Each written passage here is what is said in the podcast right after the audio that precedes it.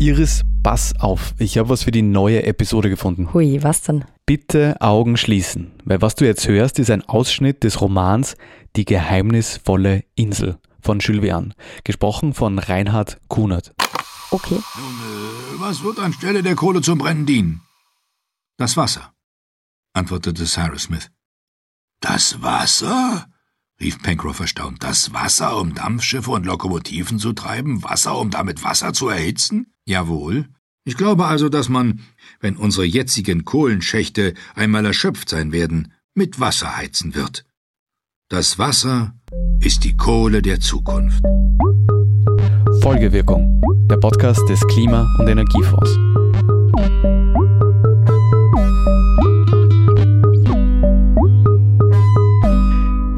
Kohle der Zukunft, Iris. Darüber würde ich heute gerne mit dir sprechen. Über die Kohle der Zukunft. Ja. Also ich gehe mal davon aus, dass Jules Verne damit Wasserstoff meint. So ist es. Und die Zukunft, von der er hier im Jahr 1874 ja, 1874. 1874 geschrieben hat. Also die Zukunft, die er da beschreibt, die ist äh, ja jetzt sozusagen. Also jetzt 2020. Also jetzt, jetzt in unsere Lebenszeit. Ja, und Wasserstoff steht, genauso wie das Jules Verne vorausgesagt hat, also Wasserstoff steht kurz vor dem Durchbruch als sogenannte Schlüsseltechnologie. Und ist deswegen auch in aller Munde, vor allem wenn es um emissionsfreie Mobilität und Energiewende geht. Aber ich schlage vor, bevor wir uns ansehen, warum das so ist und wo Wasserstoff tatsächlich dazu beitragen kann, die Welt sauberer und nachhaltiger zu gestalten, also ich schlage vor, dass wir zuerst einmal ganz, ganz vorne anfangen. Wann ganz vorne? Ganz, ganz vorne. Im Jahr 13,8 Milliarden vor Christus, Iris. 13,8 Milliarden. Ja, Jetzt wird's steil, Andi. ja, Ich glaube, ich schnall mich besser an. los geht's. Willkommen im Jahr 13,8 Milliarden BC, Iris. Was fällt dir auf? Es ist nichts da. Es ist noch nichts da. Aber pass auf, gleich passiert. Das war der Big Bang, Iris. Na geh, Andi, das ist aber sehr unwissenschaftlich. Also der Big Bang war keine Explosion. Ja, die Soundeffekte dienen ausschließlich der Dramaturgie. Aber pass jetzt auf, denn was jetzt passiert, ist sehr spannend. Weil das Universum dehnt sich jetzt aus und kühlt sich im Laufe der nächsten 400.000 Jahre langsam ab. Und dabei verbinden sich Elektronen und Protonen zu ersten Atomen. Und die ersten Atome in unserem Universum sind, rate mal, Wasserstoffatome? Wasserstoffatome. Wasserstoff- und Heliumatome, also die Nummer 1 und Nummer 2 in unserem Periodensystem. Alle anderen Elemente bilden sich erst sehr, sehr viel später. Erst nachdem sich der abkühlende Nebel aus Wasserstoff und Helium zu Sternen verdichtet. Also warum ich dir das erzähle? Seit dieser Zeit macht Wasserstoff 90% aller Atome im Universum aus. Also Wasserstoffatome sind überall. Ja, Wasserstoff findet sich überall. Zum Beispiel besteht auch unser Körper aus 60% Wasserstoffatomen. 60 Prozent. Ja, 60%. Wobei, und das wird später noch sehr wichtig, sich der Wasserstoff in uns und auf der Erde fast ausschließlich in Molekülverbindungen wiederfindet. Also in Verbindung mit anderen Elementen. genau. Und der meiste Wasserstoff auf der Erde findet sich in der Molekülverbindung Dihydrogenmonoxid. Wie wär's, Andi, wenn du einfach Wasser sagst? Ja, eben. Dihydrogenmonoxid. Also ja, im Wasser. Aber abgesehen davon findet sich Wasserstoff auch in Erdgas, Erdöl und in den meisten Mineralien. In Erdgas und Erdöl. Ja, in Erdgas und Erdöl. Okay, Andi, also jetzt wissen wir, dass es sehr viel Wasserstoff im Universum gibt, aber wir wissen noch nicht, warum dieses Element das Potenzial hat, Kohle oder besser gesagt fossile Energieträger zu ersetzen. Ja, um das zu verstehen, müssen wir ins 18. Jahrhundert. Zeitreise. Zeitreise.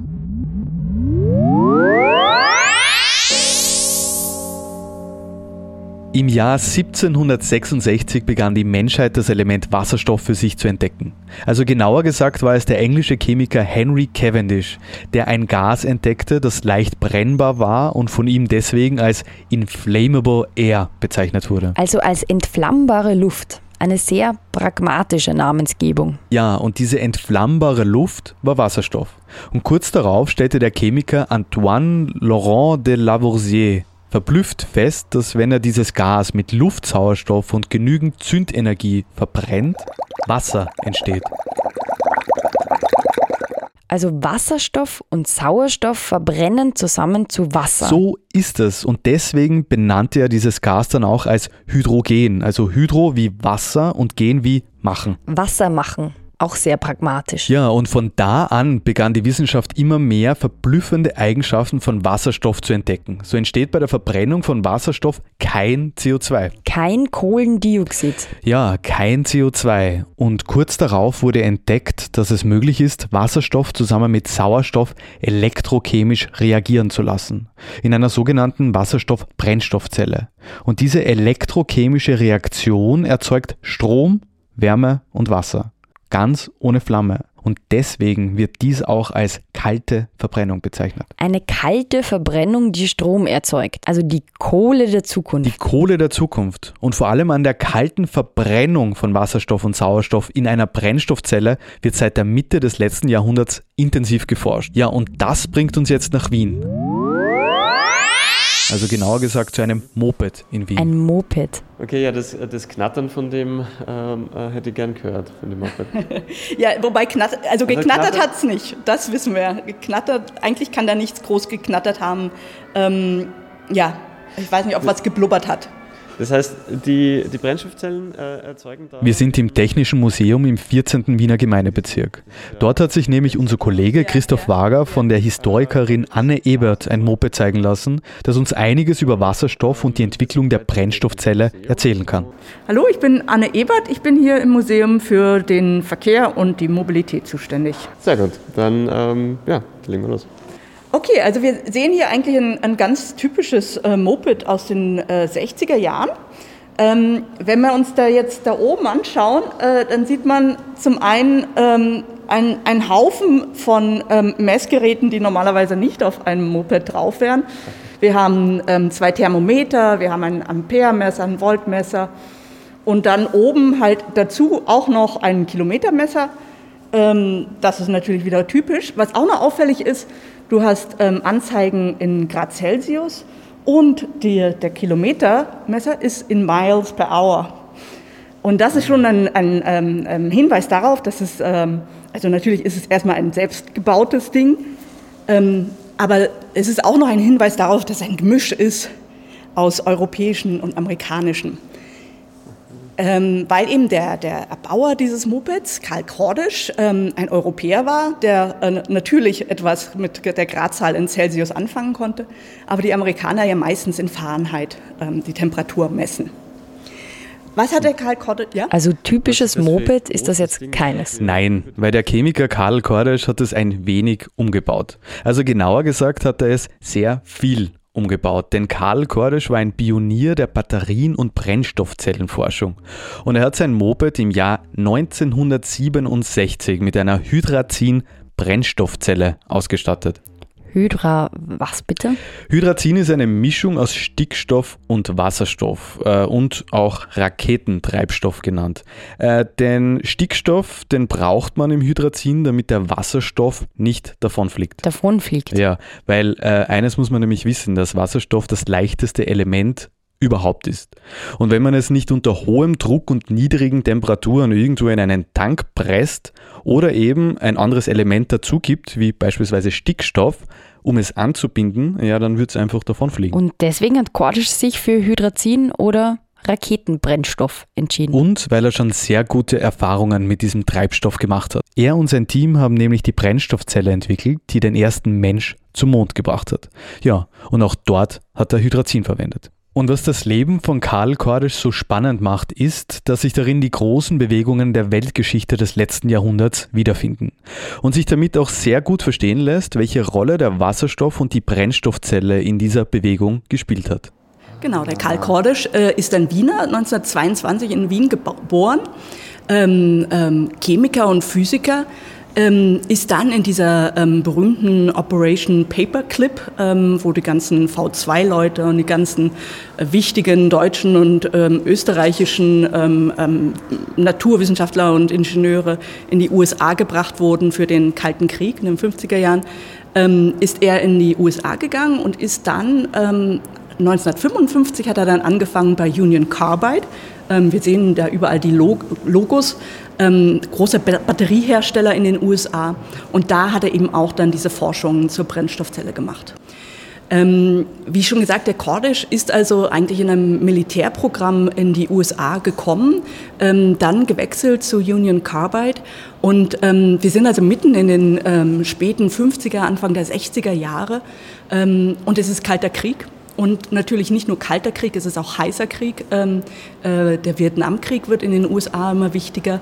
Ähm, und gleichzeitig gibt es dieses Wettrennen im, im, in der Raumfahrt. Ja? Also nach dem ähm, Sputnik-Schock ähm, ähm, geht unglaublich viel ähm, los in den USA an Forschung und das Raumfahrtprogramm Apollo entsteht. Und dabei ist eben die große Frage, äh, wie werden die Astronauten ähm, in der Rakete mit Wasser und Strom versorgt. Und natürlich hätte man irgendwie einen riesen Wassertank mitnehmen können und auch lauter Batterien. Das ist ja Cordishs Problem sozusagen, die Batterien oder das ist seine Forschung. Ähm, aber das ist, verbraucht unglaublich viel ähm, ähm Ballast und Masse. Und deshalb ähm, entscheidet man sich dazu, ähm, die Brennstoffzellentechnik, die im Prinzip bekannt ist, ähm, jetzt nochmal genauer zu erforschen und zu schauen, wie man im All für die Astronauten ähm, ähm, eben Strom und Wasser produzieren kann mit Brennstoffzellen. Und das ist im Prinzip die Forschung, die im Hintergrund läuft ähm, und die, die diese Apollo-Brennstoffzellen ähm, dann erst einmal ähm, auf ein ganz neues Niveau bringen.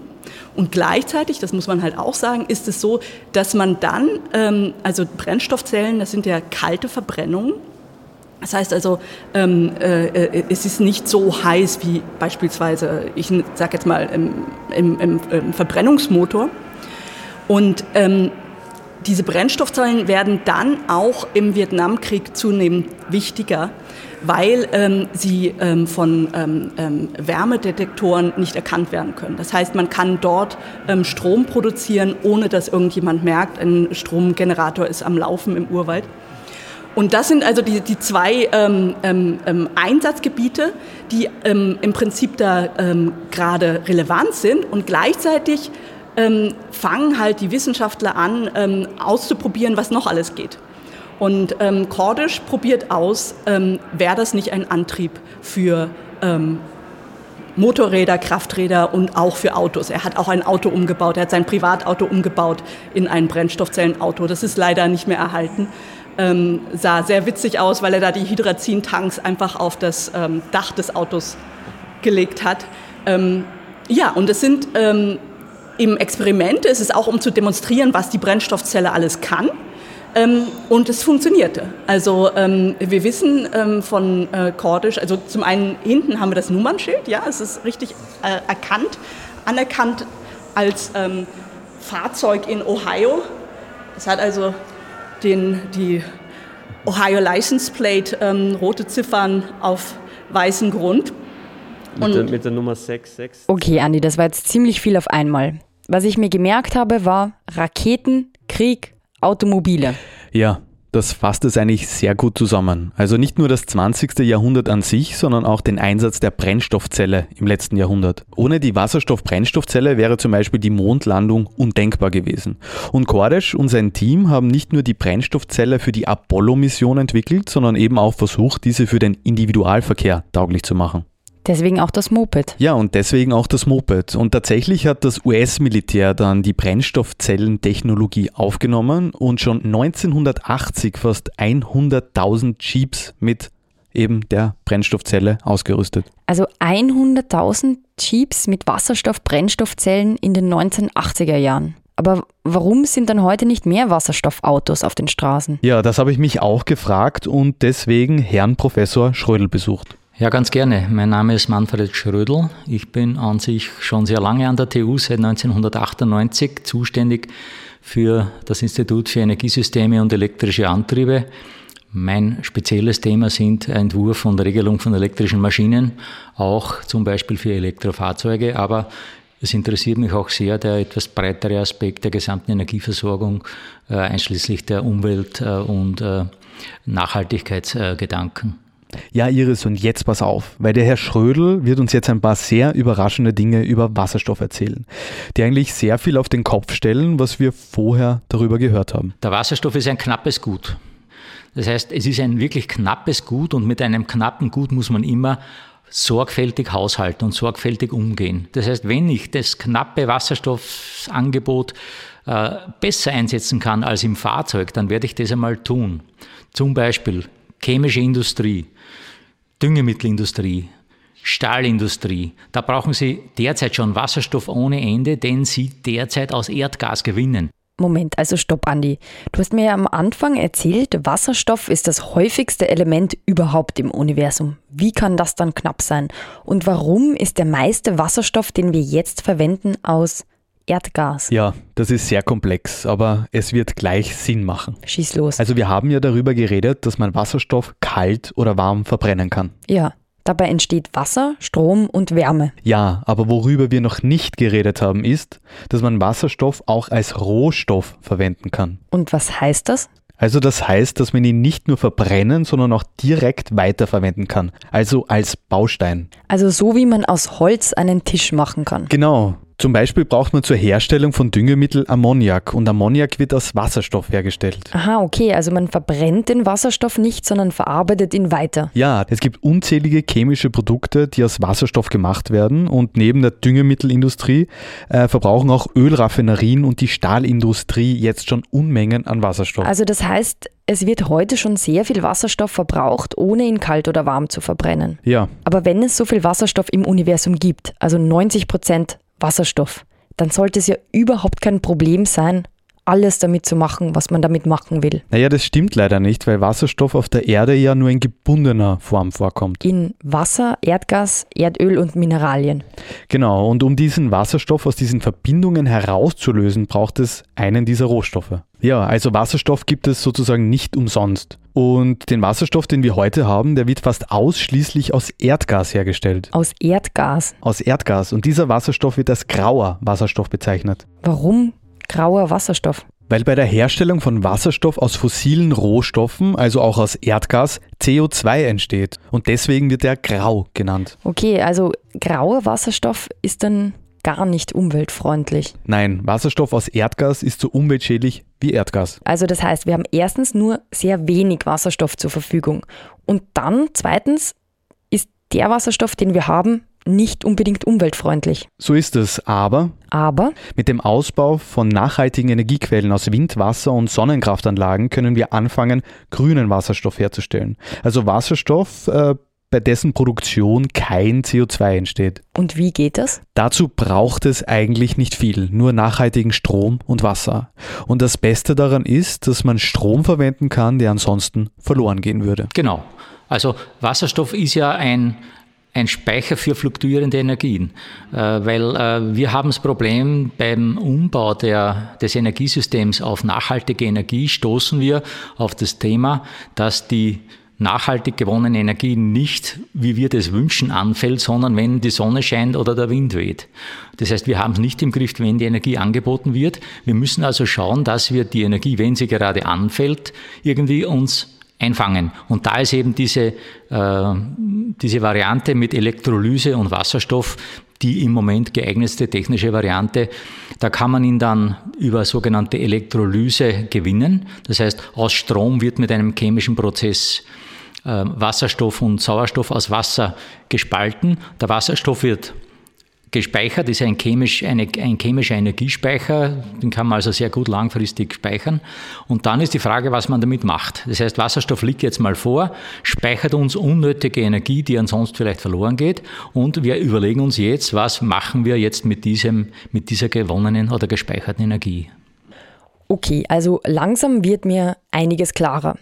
Das heißt, mit Wasserstoff können wir Energie zwischenspeichern, die ansonsten verloren gehen würde. Genau, aus grüner Überschussenergie können wir grünen Wasserstoff herstellen. Dieser grüne Wasserstoff ist aber keine endlose Ressource. Dementsprechend müssen wir uns überlegen, wo wir ihn am effektivsten einsetzen können. So, aber wenn ich jetzt diesen Wasserstoff nehme, äh, dann mü- müsste ich mir überlegen, ist es sinnvoll, den Wasserstoff jetzt als Antrieb für ein Fahrzeug zu verwenden oder ist es nicht besser, ich verwende den Wasserstoff in anderen Anwendungsfällen, wo er effizienter eingesetzt werden kann. Weil, wenn Sie den Wasserstoff jetzt wieder in Strom rückverwandeln, dann geht Ihnen durch die sogenannte Brennstoffzelle auf jeden Fall die Hälfte der Energie als Wärme weg. Diese Wärme können Sie mehr oder weniger nicht verwenden. Das heißt, am Fahrzeug haben Sie dann den Wasserstoff in einem Hochdrucktank mitgeführt bei Ihnen. Wenn Sie den jetzt in Strom verwandeln, fällt gleichzeitig die gleiche Menge an Wärme an wie als Strom und mit dem Strom fahren Sie und die Wärme werfen Sie sozusagen weg, beim Auspuff rauf, beim Fenster raus. Und schade um die Wärme, daher ist mein Vorschlag immer überlegen, was machen wir mit dem Wasserstoff, der jetzt mal da ist, wollen wir den wirklich unbedingt als Antrieb für Fahrzeuge verwenden oder gibt es da nicht bessere Varianten? Wird er nicht woanders dringender gebraucht? Und das ist immer die Frage. Das heißt, Andi, wenn wir Wasserstoff im Auto verwenden, dann geht sehr viel Energie ungenützt verloren. Ja, fast 50 Prozent werden ungenutzt als Wärme abgegeben. Und weil wir nicht unendlich viel Wasserstoff herstellen können, müssen wir uns eben überlegen, wo er am besten zum Einsatz kommen kann. Ja, denn wenn wir mit grünem Wasserstoff zum Beispiel in der Düngemittelindustrie Erdgas oder in der Stahlindustrie Kohle ersetzen, dann können wir sehr viel CO2 einsparen. Also wenn Sie mit dem äh, erneuerbaren Wasserstoff da reinfahren, zum Beispiel in, in die Düngemittelproduktion, dann sparen Sie mit jedem Kilogramm Wasserstoff, den Sie dort verwenden, aus, aus grünem Strom, sparen Sie entsprechende Menge Erdgas zu importieren. Das heißt, das macht viel mehr Sinn im gesamtvolkswirtschaftlichen Kontext, wenn man das so macht. Okay, also Wasserstoff in der Industrie ist sehr sinnvoll. Mhm. Aber das heißt, als Treibstoff für Verkehrsmittel ist er eher eine schlechte Option. Ja, hier gilt die Devise, umso schwerer das Verkehrsmittel und umso weiter der Weg, der zurückzulegen ist, umso besser. Und was heißt das genau? Bei den Privat-PKWs wird das Batteriefahrzeug nicht zu schlagen sein, da es einen sehr viel besseren Wirkungsgrad aufweist und deswegen wirtschaftlicher ist. Weil man bei der Brennstoffzelle 50 Prozent der Energie als Wärme verliert. Ja, denn wie gesagt, je größer das Transportmittel, desto wirtschaftlicher wird Wasserstoff. Ähm, das hat mit der Energiedichte von Wasserstoff zu tun. Wasserstoff hat eine sehr, sehr hohe Energiedichte. Also viel Energie auf kleinem Raum. Genau, und da können Batterien nicht mithalten. Also das heißt, wenn man große Lasten bewegen und weite Distanzen zurücklegen möchte, dann kann Wasserstoff der richtige Treibstoff sein. Wasserstoff ist ja ein sehr energiereiches Medium. Das heißt, Sie haben in einem Kilogramm 33 Kilowattstunden gespeichert an Energie. Ähm, also es ist durchaus für Schiffe und Flugzeuge ein Thema, wo er wahrscheinlich 2030 äh, zumindest als Versuchsstadium vorliegen wird, sind äh, elektrische Bahnen, Nebenbahnen, wo sie ähm, nicht elektrifizieren wollen oder können. Ähm, Beispiel ist jetzt die Zillertalbahn, die wird, äh, wie es ausschaut, ähm, Wasserstoffzüge anschaffen. Also Wasserstoff-Nebenbahnen sehe ich als Thema. Äh, Busse sind vielleicht ein Thema. Also sprich ähm, im öffentlichen Verkehr, wo es im Winter ständig die Türen auf und zu machen, wo sie vielleicht den, die Heizung quasi mit dem Wasserstoffabwärmestrom bedienen können. Möglicherweise Langstrecken-LKWs, die irgendwo Reichweiten ab 800 Kilometern fahren müssen. Aber wie gesagt, äh, bei den Themen muss man sich die Wirtschaftlichkeit sehr genau anschauen, ob das zu, zu konkurrierenden Systemen irgendwie in Frage kommt. Okay, Iris, fassen wir zusammen. Es gibt sehr viel Wasserstoff im Universum. Aber er ist trotzdem ein knappes Gut. Ich kann damit äh, zum Mond fliegen. Aber er ist wahrscheinlich unwirtschaftlich für den Individualverkehr. Wasserstoff hat das Potenzial, unser Energiesystem zu revolutionieren. Weil wir damit grünen Strom speichern können. Und? Er ist ein entscheidender Faktor für, und jetzt pass auf, ich lerne dir zum Abschluss noch ein Wort, für die Dekarbonisierung der Industrie. Dekarbonisierung. Genau. Was ist das? Dazu mehr beim nächsten Mal. Folgewirkung ist der Podcast des österreichischen Klima- und Energiefonds. Der Klima- und Energiefonds unterstützt Ideen, Konzepte und Projekte in den Bereichen Forschung, Entwicklung, Mobilität, Marktdurchdringung und Bewusstseinsbildung. Mehr Informationen auf www.klimafond.gv.at. Dieser Podcast wird produziert vom Produktionsbüro Sissi Grant. Das sind Christoph Wager, Iris Borodschnik und Andreas Fischer. Musik von Petra Schrenzer. Alle Informationen zum Podcast findet ihr auf www.folgewirkung.at.